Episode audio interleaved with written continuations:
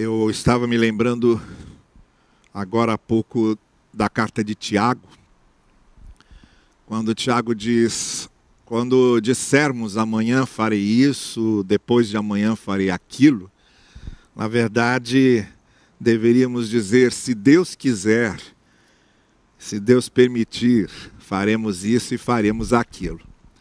Quando eu encerrei a mensagem sobre Zacarias, nessa série que estou fazendo sobre os profetas menores e que eu estou chamando de o que eles têm a ver com o Brasil, que é justamente uma série que teve o propósito de trazermos os princípios que os profetas menores proclamaram para Judá e para Israel no tempo deles e fazer essa é, migração de conceitos e de princípios para aplicá-los na nossa realidade, eu, quando encerrei Zacarias, eu disse: bom, agora, no próximo domingo, temos Malaquias, encerraremos a série com a última mensagem em Malaquias.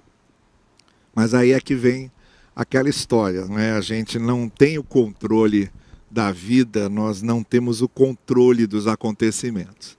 E agora, praticamente três semanas depois do domingo que eu deveria ter encerrado esta mensagem, vou encerrá-la agora, não é?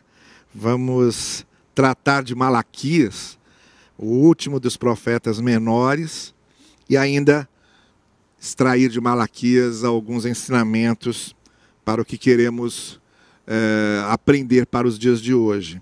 É claro que os tempos são outros, não é? A gente, quando faz a leitura de um texto bíblico e quando a gente faz a interpretação de um texto bíblico, nós temos que ter esse cuidado de nos lembrarmos que os contextos são muito diferentes. Uh, nós temos, por exemplo, a, durante todo o período do Antigo Testamento e mais, durante o período do Novo Testamento também. O sistema era sistema escravagista. É, durante toda a, a história antiga, durante toda a Idade Média, e apenas quando a gente começa a entrar na modernidade, e muito especialmente na modernidade ocidental, é que começam a surgir esses conceitos de democracia, é, de trabalho justo, de remuneração justa. Mas nós temos um contexto de escravagismo. Uh, o Antigo Testamento está num contexto de, escravagi de escravagismo. Uh, os próprios textos do Antigo Testamento, eles têm legislações escravagistas, legislações que enquadravam ah, o trabalho dos escravos, a responsabilidade dos senhores, mas tudo dentro desse contexto. Hoje o nosso contexto é outro, não é um contexto de estrutura econômica diferente, é um contexto de construção de estruturas sociais totalmente diferentes. Eh, então é claro que quando a gente pega um texto desse de um profeta menor desses aqui e diz, olha, vamos ver de que maneira a gente aplica isso para a nossa realidade aqui no nosso país, é claro que a gente está falando de princípios, está falando de alguns valores, e é, é essa filtragem que nós temos de fazer, porque os princípios que estamos extraindo ali dos profetas menores, eles valem para qualquer situação, para qualquer governo, para qualquer país, para qualquer momento histórico. Então, nessa filtragem que a gente faz quando interpreta a palavra, tirando aquilo que tem só um valor meramente cultural, um valor de hábitos e um, um valor simplesmente de projeção da estrutura eh, social daquele tempo, a gente filtra e fica com os princípios. E no que se trata, muito especialmente, desses três profetas menores eh, que fecham esse, essa sessão dos profetas menores na, na Bíblia, que começa lá em Oséias e termina em Malaquias, quando você pega Ageu, Zacarias e Malaquias, eles estão é, numa situação que é a seguinte: o exílio havia acabado, uh, a Pérsia derrubou a Babilônia, então o imperador persa liberou os judeus, isto é, aqueles que tinham sido trazidos de Judá para a Babilônia, para que retornassem para Judá, para que refizessem e reconstruíssem a sua vida é, independente, autônoma. E, e aí o que aconteceu foi que havia uma frieza de muitos, a grande maioria já tinha feito sua vida na Babilônia, já estavam com o green card babilônico, né? já eram cidadãos da Babilônia, estavam lá, enraizados, não se interessaram em voltar não pensavam nisso. Vamos voltar para aquela terra de ninguém, aquela terra arrasada, para fazer o que ali? E, e, a volta era justamente isso, era a reconstrução, era trabalho duro, não é? É tipo uh, o discurso que, o, uh, que foi feito na época da Segunda Guerra Mundial, uh, quando os ingleses foram atacados e começaram a ser atacados pelos alemães, e o Churchill, num discurso é, declarando a participação da Inglaterra, ele disse aos, ao público inglês, à população inglesa: Eu não tenho nada a oferecer a vocês a não ser lágrimas, suor e sangue. Era mais ou menos isso que estava sendo oferecido ali para quem voltava. É muita lágrima, porque vocês vão chegar aqui vão ver tudo isolado. A gente vê isso por Neemias, que chorou ah, num pranto convulso quando ouviu da situação de Jerusalém. E, e, muito suor, muito trabalho para reconstruir templo, reconstruir muros, reconstruir a cidade, reconstruir a vida nacional. É, e, e, era isso, e sangue, né? A volta que exige que haja muita dedicação. Era isso que era oferecido. Por isso que muitos não quiseram voltar. E aí entra a mensagem de Ageu, de Zacarias, de Malaquias, animando o povo a voltar, é, renovando a esperança do povo quanto aos propósitos de Deus, porque o que acontece conosco quando a gente vê certas coisas serem interrompidas, é o que eu estava dizendo agora há pouco aqui, sobre a, a, gente faz planos, eles não se realizam, e como a gente está experimentando nesse ano de 2020 uma ruptura, uma quebra, não é? um rompimento com planos, com expectativas. Uh, e a, a, a, primeiro sentimento que, que habita no nosso coração é de desalento e de dúvida. Será que Deus realmente tem algum propósito? Será que Deus realmente está agindo? Será que Deus realmente ah, se lembra de nós? É, é, esses sentimentos são muito naturais quando a gente enfrenta uma situação é, como essa e como eles enfrentaram lá, essa situação de ruptura, de rompimento de expectativas, de esperanças. Então aí é que entrou a mensagem de Ageu, de Zacarias e Malaquias. Vocês me desculpem essa, é, essa, essa, essa introdução um pouco mais pormenorizada, mas levando em consideração que a gente também interrompeu aqui a nossa série, eu acho importante fazer essa retomada. Então, Ageu, Zacarias e Malaquias, a grande ênfase deles é de um avivamento. Eles querem é, redespertar o sentimento de fé, de amor, de dedicação, de confiança é, na bondade de Deus, no propósito de Deus. Tudo isso eles estão querendo. Por isso a gente está chamando esses últimos três profetas de profetas de despertamento, profetas de avivamento. E estamos aproveitando para ver qual é o verdadeiro avivamento? Né? Porque a gente fala muito em avivamento, despertamento espiritual, movimento de reavivamento, ouve muito isso, e às vezes a gente confunde as coisas. Então, tanto quando falamos sobre Ageu, quanto quando falamos sobre Zacarias, e agora, quando eu quero fazer algumas referências a Malaquias, a nossa ênfase é essa. Qual é o verdadeiro avivamento? O que caracteriza um verdadeiro avivamento. Nós, como povo de Deus, o que significa ser povo de Deus avivado? E então, encerrando, essa, essas reflexões sobre esses últimos três profetas, a gente vai fixar os nossos olhos na profecia de Malaquias, tá bem? Malaquias é, é um nome que significa meu mensageiro. A, a referência no capítulo 3, enviarei o meu mensageiro, que é um capítulo que se refere a João Batista, que viria para preparar os caminhos do Senhor. Então, Mateus, lá na frente, quando apresenta João Batista, usa esse texto do capítulo 3 de Malaquias para fazer referência a João Batista. João Batista, o mensageiro de Deus. E Malaquias, no próprio nome, já era mensageiro de Deus.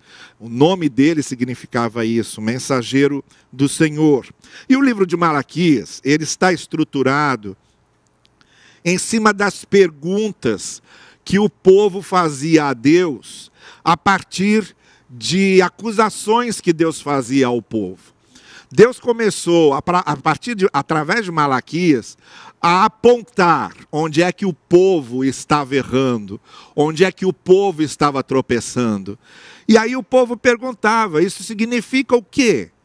Isso quer dizer que nós estamos fazendo o quê? Dizer, eles mesmos não tinham noção, não tinham ideia ainda do significado de certas posturas que eles estavam tomando, do significado daquela frieza, das implicações daquela falta de engajamento, é, dos desdobramentos daquela falta é, e daquela insensibilidade para com as coisas de Deus. Eles não tinham noção.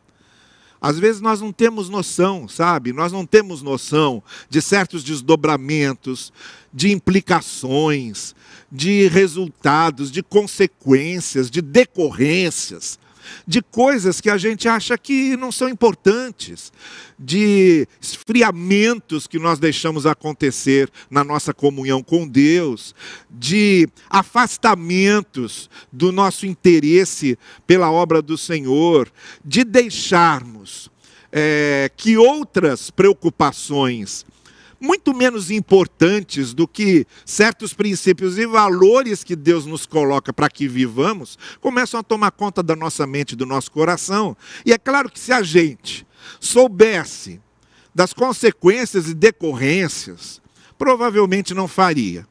Mas como a gente não sabe, e como muitas vezes não nos interessamos em saber, e como esse negócio é uma espécie de um processo de cegueira mesmo, ah, uma vez o, o Lloyd Jones, eh, numa das suas mensagens, ele disse que muitas vezes nós somos como aquele cego que está na beira de um abismo, eh, sem a noção de que está na beira do abismo, porque ele é cego, ele está andando na beira do abismo e ele não percebe isso. E muitas vezes na nossa vida nós somos exatamente esse cego. Se nós víssemos o abismo, e se tivéssemos a noção do perigo e do risco, nós não estaríamos ali, nem estaríamos fazendo aquilo, nem deixaríamos que aquilo é, tomasse conta da nossa vida e do nosso coração, mas nós não sabemos, às vezes nós estamos de olhos fechados, às vezes estamos cegos para aquilo. E é nesse sentido que a mensagem de Malaquias é, se dirige ao povo, como se Malaquias estivesse dizendo: ó, abram os olhos Vejam o que vocês estão fazendo. Aí o povo perguntava: o que estamos fazendo? Aí Malaquias respondia: vocês estão fazendo isso, isso, isso, e o resultado será isso, isso, isso. É assim que se estrutura o livro de Malaquias. Abram os olhos para o que vocês estão fazendo. Mas o que estamos fazendo? Vocês estão fazendo isso e as consequências serão essas. É nessa linguagem que o livro de Malaquias se estrutura. Então eu separei aqui alguns exemplos para mostrar para vocês e tirando desses exemplos, então, os princípios do que é um avivamento, desse avivamento que Ageu, Zacarias e Malaquias queriam promover no coração das pessoas, para que Jerusalém fosse reconstruída, para que o templo fosse reconstruído, para que o povo retomasse o propósito do Senhor ali, na sua caminhada, na retomada do plano de Deus, para trazer o Messias, para revelar a salvação em tudo aquilo que aconteceria depois no Novo Testamento e que a gente já sabe que aconteceu. A primeira coisa que eu quero destacar aqui, esse primeiro momento dessa pergunta, dessa resposta e dessa explicação do profeta está no capítulo 1, quando nós lemos assim lá. Eu sempre os amei, diz o Senhor, verso 2. Mas vocês perguntam: de que maneira nos amaste? Declara o Senhor: não era Esaú, irmão de Jacó? Todavia eu amei Jacó rejeitei Esaú, transformei suas montanhas em terra devastada e as terras da sua herança em morada de chacais do deserto. A primeira coisa que um avivamento verdadeiro faz na gente é nos levar a uma experiência verdadeira, autêntica e pessoal com o amor de Deus e confiança na sua graça. Um crente avivado, uma igreja avivada, povo de Deus avivado, em primeiro lugar, ele tem essa experiência verdadeira, autêntica, intransferível, inegável, com o amor de Deus e com a graça de Deus. Ele sabe o que é amor de Deus, ele sabe o que é a graça de Deus, não pela teoria, mas pela experiência, por ter sentido, por ter experimentado, por ter vivido aquilo. Essa é a primeira coisa. Não adianta a gente falar em avivamento, porque vai se transformar num discurso vazio se nós não tivermos, nós pessoalmente, essa experiência com o amor e com a graça de Deus e essa confiança no amor e na graça de Deus. O que Deus responde aqui, quando eles perguntam de que maneira nos amaste, ó, a pergunta. Ué, tu nos amaste de que maneira nos amaste?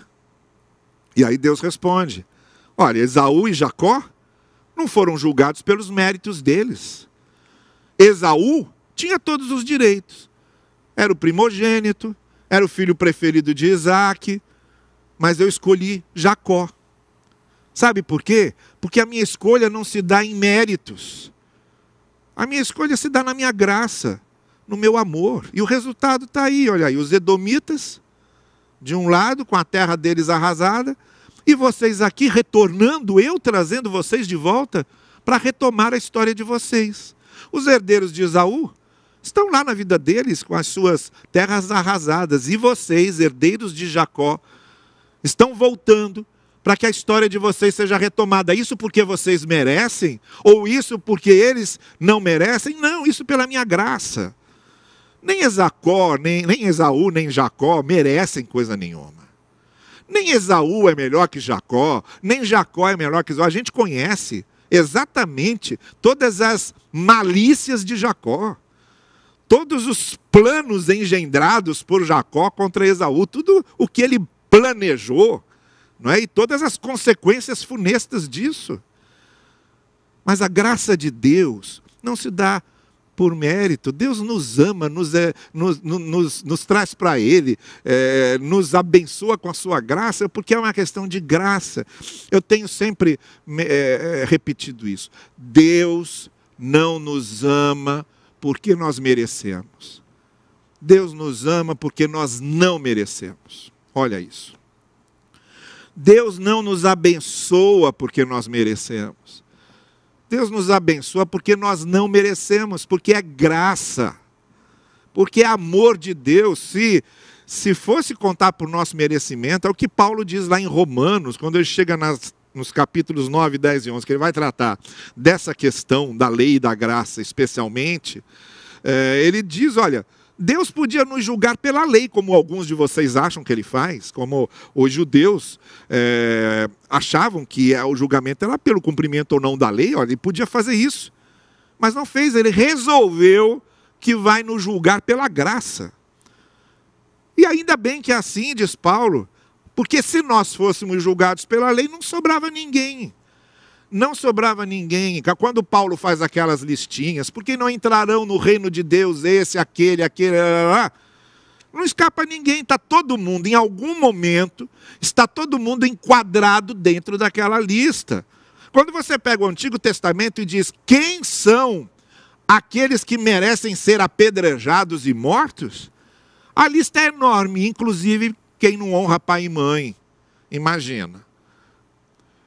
Então, o que, o que a gente vê é que quando a gente fala em salvação, redenção, bênção, tudo isso a gente tem porque não merece, mas é a graça de Deus.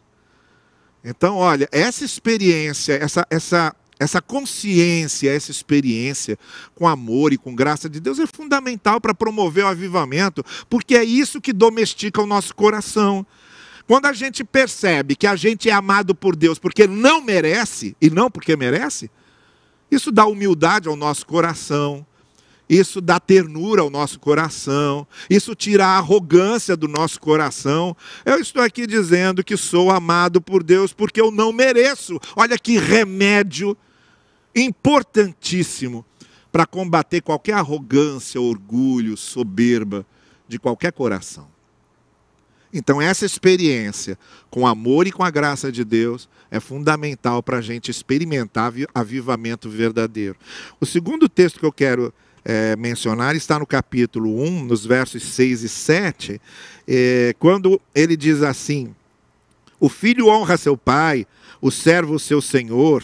Se eu sou o pai, onde está a honra que me é devida? Se eu sou o senhor, onde está o temor que me devem? Pergunta o Senhor a vocês sacerdotes. São vocês que desprezam meu nome.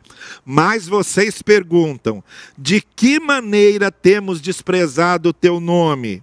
E aí o Senhor responde: trazendo comida impura ao meu altar. Olha, a segunda coisa que caracteriza um avivamento é quando nós honramos a Deus com a nossa vida. Não é? Uh, da mesma forma como eles achavam que estavam cumprindo sua obrigação de honrando a Deus, levando lá as ofertas, os sacrifícios, e levavam qualquer coisa, levavam coisas impuras, estragadas, que não eram permitidas pela lei, tinha todo um, um, um um regulamento, não é, é, é litúrgico, é, que, que dava diretrizes para essas ofertas, para esses cultos, para eh, esses oferecimentos no altar. E muitos deles não ligavam para isso, levavam de qualquer maneira. Então Deus está dizendo: olha, vocês não estão honrando o meu nome com atos, com ações, com o cuidado, com a vida de vocês. E a segunda coisa, então, que caracteriza o avivamento é isso: é quando a gente, mais do que querer honrar a Deus com um discurso, mais do que querer louvar a Deus com um culto bem elaborado, com uma formalidade bem feita, com uma coisa bem planejada, se não houver vidas amando a Deus e honrando a Deus, a gente honra a Deus é no nosso dia a dia. Então é claro que quando a gente se reúne para cultuar, aquilo é importante, mas o que eu estou dizendo é que aquilo só terá valor se antes nós estivermos honrando a Deus com nossas vidas, com nossas ações e com nossos gestos. O que eu estou dizendo é que não adianta nada para Deus nós sabermos a Bíblia de cor e recitarmos versículos. Não adianta nada para Deus nós fazermos um momento de culto muito bem feito, muito bonito, muito bem engendrado. Não adianta nada para Deus nós honrarmos ao Senhor com discursos, com fórmulas e com é, é, receitas se na vida, no dia a dia, nos nossos gestos, nas nossas ações, isso não acontece, se no nosso coração, nos nossos sentimentos, naquilo que dizemos, sentimos expressamos, isso não está acontecendo. Então, avivamento tem a ver muito especialmente com aquilo que estamos fazendo para honrar a Deus, com a nossa maneira de viver para honrar de fato ao Senhor. Essa é a segunda coisa. Então, o avivamento verdadeiro começa quando há experiência no amor de Deus e na graça. E há também quando nós honramos ao Senhor com as nossas vidas e não apenas com os nossos cultos. A terceira palavra de Malaquias está no capítulo 2, no verso 17, quando ele diz assim: Vocês têm cansado o Senhor com as suas palavras. Como o temos cansado? Vocês ainda perguntam quando dizem: todos os que fazem o mal são bons aos olhos do Senhor e ele se agrada deles. E também quando perguntam: onde está o Deus da justiça? É, essa, a, essa acusação de Malaquias é muito interessante porque ela é muito, muito contemporânea, ela é muito atual, não é? E aqui a gente tem essa terceira característica do verdadeiro avivamento, que é quando a palavra de Deus é obedecida, mesmo é, naquilo que ela realmente ensina. O que estava acontecendo ali, que ele diz, olha, vocês estão cansando o Senhor com suas palavras, é que eram todas palavras vazias. Os sacerdotes distorciam a palavra, aqueles líderes religiosos distorciam a palavra, aí saía coisas desse tipo aqui. Todos os que fazem o mal são bons aos olhos do Senhor, como se eles estivessem dizendo, oh, não se preocupe não, porque Deus é, é amor e é graça, então ele passa por de tudo isso que vocês. Quer dizer, era é uma distorção da ideia do amor e da graça. É, ó, faça o que você quiser, porque já está tudo bem diante de Deus. E aí Malaquias vem e conserta isso, que é uma distorção daquela experiência verdadeira com o amor e com a graça de Deus que nós dissemos anteriormente. Hoje em dia eu disse que esse discurso é muito contemporâneo porque é, eu vejo uma preocupação muito mágica é, na pregação das igrejas evangélicas hoje, uma preocupação muito grande com a bênção que vamos ter de Deus, com a cura que o Senhor vai fazer, com o milagre, com o prodígio, e a preocupação está muito no mágico e não está no ético. Não é? é? É, e a gente então distorce a ênfase que a palavra do Senhor dá ao ético, dá a, como nós dissemos agora, a essa vida que honra o Senhor com seus atos e suas ações.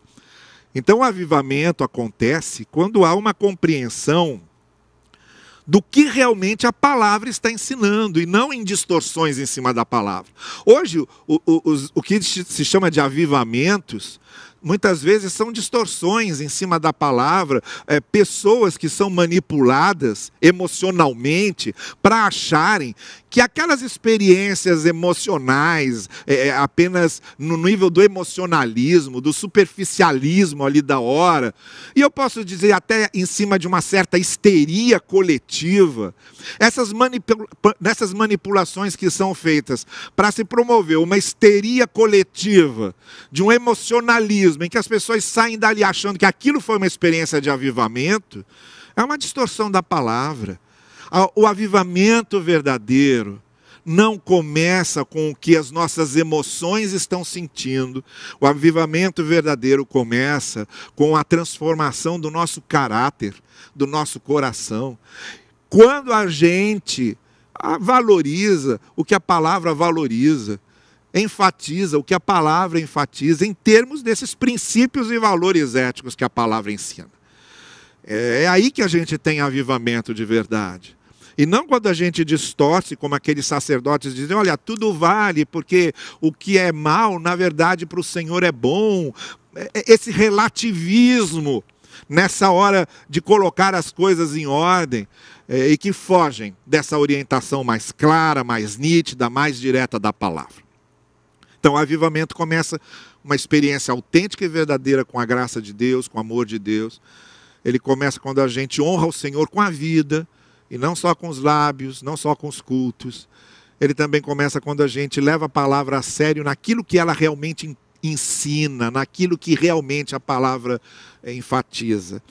A quarta é, quarto trecho que eu gostaria de realçar é muito conhecido e muito citado, né, que é o capítulo 3, no verso 8, quando diz assim: Pode um homem roubar de Deus, contudo vocês estão me roubando, e ainda perguntam: Como é que te roubamos? Nos dízimos e nas ofertas. Esse é um texto muito citado, muito especialmente nessas horas de consagração do dízimo. E é tão citado e tão repetido que às vezes pode dar a impressão de que é o único texto que a Bíblia tem sobre isso. Não, não é o único texto e nem é o melhor. Né? Para a gente realmente entender o que é, dízimos e ofertas representam, significam, nem é o melhor texto, até porque ele está num outro contexto aqui que eu vou explicar. É, o melhor texto para a gente entender isso é o Novo Testamento, é a luz que o Novo Testamento lança em cima do Velho, e muito especialmente todo o significado e o sentido que ofertar para o Senhor tem. Mas aqui também nós temos um contexto que amplia isso, que é o contexto da ligação interna entre a nossa vida e o reino de Deus, entre a vida que temos no reino humano e o nosso compromisso com o reino de Deus. Então, o que Malaquias está mencionando aqui no que se refere ao dízimo, que era o dinheiro que se consagrava no templo de Jerusalém, para manter o templo de Jerusalém e para manter o sacerdócio, que eram aqueles que vinham da tribo de Levi, e cuidavam do templo, quer dizer, para manter aquela estrutura funcionando. Não é? Uh, aquilo significava o seguinte: vocês têm a vida de vocês em Jerusalém, vocês têm o, o, trabalho de vocês, vocês têm a profissão de vocês e vocês vivem no reino dos homens no reino humano, com as suas regras, com as suas leis, com as suas expectativas, com as suas responsabilidades. Mas isso não os desvincula do compromisso com o reino de Deus. E para que vocês não percam esse vínculo, vocês devem se manter fiéis nessa questão de participar do sustento do templo e do sacerdócio como o símbolo do compromisso de vocês com o reino de Deus. Então é essa a mensagem que Malaquias está uh, revelando ali a eles nesse momento em que estavam desligados de tudo. Queriam construir suas casas e o templo do Senhor lá jogado em ruínas, queriam é, dar um upgrade na sua vida financeira, enquanto a obra do Senhor estava ali abandonada e esquecida. E então vem esse apelo de Malaquias e diz: não.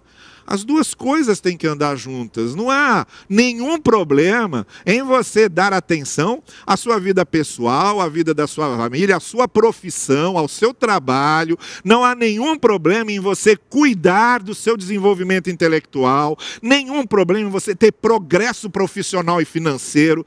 Não há nenhum problema quanto a isso mas que isso não faça você se esquecer dos vínculos com o reino, daquilo que você pode fazer para o reino de Deus e do que suas ofertas e do que os seus dízimos representam nessa vinculação.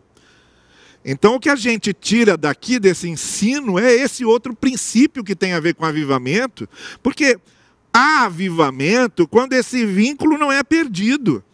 Quando a gente tem a nossa vida profissional, quando a gente investe na nossa vida profissional, quando a gente cresce na nossa vida profissional e quando a nossa vida financeira também é, requer cuidado, investimento e atenção, mas ao mesmo tempo, isso não nos deixa esquecer de que também temos compromisso com o reino, também devemos sustentar coisas que acontecem na obra de Deus, como por exemplo, estamos agora, estamos agora nessa campanha de missões, a gente está falando de missionários que estão aí pregando a palavra é, em solo brasileiro, é, na campanha de missões nacionais, a gente está falando de sustento disso, de sustento da pregação, de sustento desses missionários. Isso vem de onde? Cai do céu. Isso vem dos nossos bolsos, isso vem da nossa contribuição. A mesma coisa se refere ao sustento é, do templo, da casa do Senhor, das coisas que acontecem nas igrejas locais e que cada igreja local tem a responsabilidade de dar sustento e suporte financeiro a isso. As duas coisas precisam caminhar juntas. O interesse no reino humano em que vivemos e também o interesse pelo reino de Deus. Avivamento é quando essas duas coisas estão integradas, quando eu tenho a, a minha vida financeira e participo financeiramente é, do sustento da obra de Deus. Quando eu tenho a minha profissão e uso a minha profissão para que nela Deus seja, exaltado, para é, levar isso a pessoas através do que eu faço, que pode resultar também na obra de Deus no coração delas. Olha, o, o horizonte para que isso aconteça é amplo, é enorme. Esse leque, quando se abre, dessa junção do nosso compromisso com o reino humano e do nosso compromisso com o reino de Deus, o leque que se abre é enorme. A gente não tem noção das coisas que Deus pode, as oportunidades que Deus pode abrir. Por isso, essa conexão é importante. E a quinta coisa, o quinto texto, que eu gostaria de mencionar está no capítulo 3 ainda, nos versos 13 e 14, onde está escrito ali: Vocês têm dito palavras duras contra mim, diz o Senhor. Ainda assim perguntam: O que temos falado contra ti? Vocês dizem: É inútil servir ao Senhor. O que ganhamos quando obedecemos aos seus preceitos e ficamos nos lamentando diante do Senhor dos Exércitos? Olha que coisa séria que estava acontecendo. Eu falei agora há pouco sobre esse negócio de coração repleto de amargura e ressentimento. E quando um coração começa a se encher de amarguras e ressentimentos, porque as coisas não saem como esperávamos, porque a vida nos dá rasteira, porque os acontecimentos nem sempre seguem a nossa agenda, sabe? É, e quando pior, a gente transfere isso para uma espécie de recalque espiritual. E começa a cobrar de Deus coisas que Deus nunca prometeu. Deus nunca prometeu que a gente não atravessaria aflições. Deus nunca prometeu que nós nunca ficaríamos doentes. Deus nunca prometeu que nós não teríamos problemas financeiros. Deus nunca prometeu essas coisas. Essas coisas são expectativas que a religião cria. Expectativas que líderes religiosos é, é, criam, inventam, muitas vezes para vender mais facilmente o seu discurso interpretações errôneas, distorcidas da palavra, mágicas. Interpretações mágicas da palavra, cheias de receitas e de fórmulas. Não tem nada a ver com o que Deus está dizendo. Então, o que o povo estava reclamando é inútil servir a Deus, que afinal de contas, olha o que aconteceu: Jerusalém foi destruída e agora está tudo arrasado. O que, que adianta confiar no Senhor? É isso aí. É bem isso aí que um coração que não experimenta o amor e a graça de Deus, e por isso eu comecei com esse ponto, um amor, um coração que não experimenta amor e graça de Deus, só fica cobrando de Deus e só fica na expectativa dentro da sua visão muito humana, muito limitada, muito míope. É, a nossa visão humana é muito limitada e a gente às vezes acha que Deus faz as coisas dentro desse tipo de visão que nós temos. Vocês têm dito coisas horríveis a meu respeito, diz o Senhor. Eles perguntam: o que é que nós temos dito? Vocês têm dito que não podem confiar em mim, que não adianta me servir, porque a vida de vocês às vezes tem problemas. O que é que vocês querem? Vocês querem me servir por amor? por experiência na graça, por gratidão, ou vocês querem me servir para que eu seja uh, um servo de vocês e faça o que vocês querem? Qual é a expectativa? Qual é a interpretação que vocês estão me dando? E é aí que a gente então queria finalizar aqui com esse último texto, dizendo que um verdadeiro avivamento começa quando nós somos capazes, por causa da fé, da fé e da confiança que temos, nós somos capazes de suportar e de superar as adversidades da vida com maturidade de fé. Sem essas expectativas infantis, sem essas reações imaturas, Um avivamento acontece para nos deixar maduros. Então, onde você tem um monte de crentes imaturos cobrando de Deus coisas que Deus nunca prometeu, a última coisa que você tem ali é um grupo avivado. Porque um grupo realmente avivado experimenta fé madura, maturidade de fé. É isso o que um verdadeiro avivamento traz, além de todo o restante que nós mencionamos. Um verdadeiro avivamento faz com que sejamos maduros e vejamos os acontecimentos da vida, as rasteiras da vida, as surpresas da vida, as adversidades da vida como maduros, como adultos na fé, como gente crescida de coração, não é? Como no naquele versinho do Guimarães Rosa lá, do Grande Sertão Veredas, é, que eu seja crescido de coração.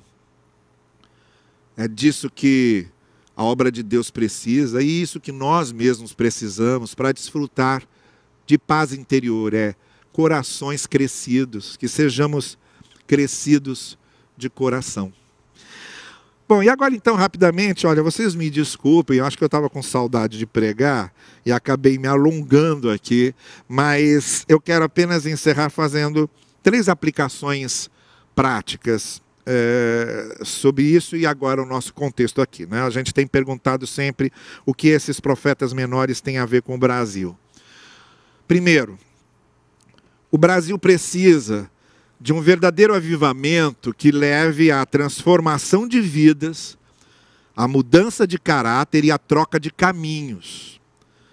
Não há avivamento enquanto não houver uma transformação ética das mentes. O avivamento começa na mente transformada pelo Espírito Santo.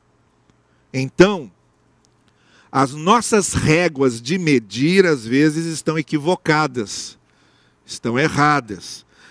Nós podemos estar nos tornando aqui, como todas as expectativas de índices, de previsões dizem, o Brasil, que tinha uma minoria evangélica, agora está com uma grande parte evangélica e há expectativas de que nos tornemos maioria religiosa no Brasil nos próximos nas próximas décadas, até mais do que os católicos, a nossa régua de medir não deve medir se somos a maioria de evangélicos.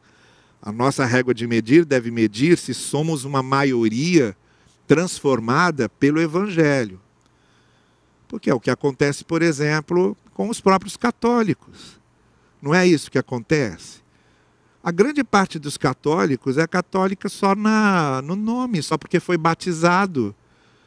Uh, e você tem aqueles católicos, sim, mais fervorosos, mais é, comprometidos, que têm uma vida é, devocional ímpar, uma vida ética dedicada. Eu conheço muitos. Mas a grande maioria desligada disso e desse sentido. Será que estamos caminhando para isso? O que é que adianta ser o grupo de maioria religioso no Brasil? Nada, a não ser fazer parte dessas, é, dessas medições populacionais. O que nós precisamos e o que um verdadeiro avivamento faz é que nós sejamos pessoas que tenham evangelho na vida e não que sejam evangélicas no nome. A segunda coisa, nós estamos aqui desembarcados como os verdadeiros subversivos de Deus. Essa figura é do C.S. Lewis, tá bem? É, e é a ideia do subversivo mesmo. O que, que é o subversivo? O subversivo é aquele que está num país e que vai agir ali sorrateiramente, divulgando ideias, promovendo princípios e conseguindo convencer as pessoas daquilo que ele acredita. A gente usou muito essa expressão subversivos quando se tratava eh, de governos no Brasil que você tinha ali eh, os núcleos de, de, de, comunistas que se reuniam, né? então eram os subversivos. Quer dizer, eram aqueles que vinham tentar subverter a ordem que estava estabelecida em termos de ideologia política. Mas é interessante que esse, e foi por isso que C.S. Lewis usou essa expressão, é usada em Atos, quando Paulo chega em Tessalônica. O que se diz ali é o seguinte: esses que estão subvertendo o mundo chegaram até nós. A expressão do grego original, embora há algumas traduções, esses que estão transformando o mundo, a expressão ali é subvertendo. Porque era exatamente o que eles estavam fazendo como sal da terra e como luz do mundo. Iam trabalhando por baixo, de baixo para cima.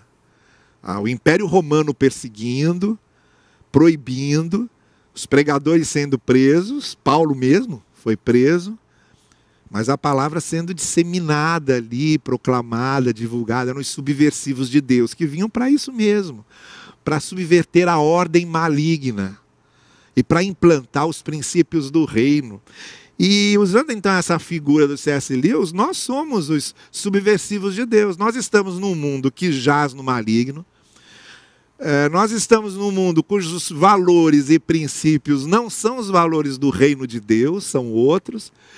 E nós desembarcamos aqui, né? Deus fez com que nós desembarcássemos aqui para que a gente subvertesse essa ordem e para que a gente começasse a proclamar outros princípios, outros valores que não são os que comumente são exaltados e vividos no mundo em que estamos. E o que é que isso significa para a gente? Olha, se a gente pegar os profetas menores, a gente consegue separar aqui em duas áreas em que nós temos de ser os grandes subversivos do evangelho no mundo que jaz no maligno. A primeira, estarmos ligados ao amor, à misericórdia e à compaixão. Essa é a grande primeira subversão. Fazer o bem ao outro por amor por misericórdia e por compaixão, assim como nos foi feito bem pelo amor, pela misericórdia e pela compaixão de Deus. Nós que fomos alcançados pela graça, temos de agir com a graça e levando a graça. Essa é a grande primeira subversão. A segunda grande subversão é estar ligado à defesa intransigente da justiça social, dos oprimidos e dos fracos na sociedade.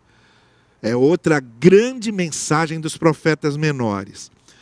A grande subversão sempre daqueles que pregam a palavra é defender uma sociedade mais justa e mais humana. São essas duas grandes forças que fazem a força da nossa presença como os subversivos do reino de Deus no reino dos homens. Mostrar que não há reino de Deus. Não há reino de Deus. Enquanto essas duas coisas não estiverem em prática. O reino de Deus não é o sucesso do mundo gospel. O reino de Deus é a vida de amor, misericórdia e compaixão em relação ao próximo e é a defesa de uma sociedade mais justa e mais humana. É aí que nós vemos os sinais mais fortes e incontestáveis da presença do reino de Deus subvertendo a ordem do reino dos homens. E a terceira e última coisa. O avivamento se caracteriza pela reconstrução aqui em Ageu, Zacarias e Malaquias. O desafio da reconstrução é constante. Nós somos mais chamados a reconstruir do que a construir. E nessa vida que nós vivemos, nós temos de sempre estar dispostos a reconstruir, reerguer, recomeçar, retomar, renovar. Essas é que são as nossas grandes ênfases, os nossos grandes desafios. Nós nunca podemos desistir dos recomeços e das reconstruções, porque constantemente na nossa vida social, no nosso convívio com os outros e na nossa vida comunitária, estaremos sempre sendo chamados a reconstruir e recomeçar. Você, como discípulo de Cristo, esteja preparado e disposto às reconstruções que o Evangelho vai fazer na sua vida. Você, como participante de uma família, como peça envolvida na comunhão de uma família, esteja pronto e disposto a reconstruir relações, a reconstruir relacionamentos, a reparar convívios, porque família é o lugar onde continuamente somos chamados a reconstruir laços, reparar relacionamentos, reconstruir vínculos constantemente. E é assim que uma família permanece unida quando está disposta a recomeçar sempre. Você que faz parte de uma igreja, nós que somos igreja do Senhor, devemos nos preparar e estar dispostos para as reconstruções no cumprimento da missão. Muitas vezes nós, como igreja, nos afastamos do que é central, do que é essencial, e Deus vem e nos traz de volta e promove esse recomeço. Igreja tem que estar sempre disposta a recomeçar, a reavaliar, a reparar, a consertar coisas, porque é isso faz parte da dinâmica da igreja, que quer ser fiel ao cumprimento do seu propósito, sempre estar se reavaliando, sempre estar retomando coisas, sempre estar reparando aquilo que precisa reparar. E nós, como cidadãos de um país. Devemos estar sempre prontos para as reconstruções que são necessárias no cotidiano e na história de um país. A gente recomeça e reconstrói sempre. A gente recomeça e reconstrói porque muitas vezes os nossos governantes, em vez de ajudar, atrapalham. A gente recomeça e reconstrói porque muitas vezes os interesses são outros e não exatamente interesses para o bem da coletividade e da comunidade nacional. Num país, nós não podemos ser ingênuos. Nós, como cidadãos de um país, devemos ter a força que nunca se exaure de recomeçarmos sempre, de retomarmos sempre, para que retomemos e recomecemos sempre no rumo que cremos ser dado pela palavra de Deus a nós como pessoas, a nós como famílias, a nós como igrejas, a nós como país. Era isso que eu queria dizer ao final desta série e pedir que Deus abençoe a nossa vida e nos continue a conduzir no cumprimento dos propósitos do Senhor.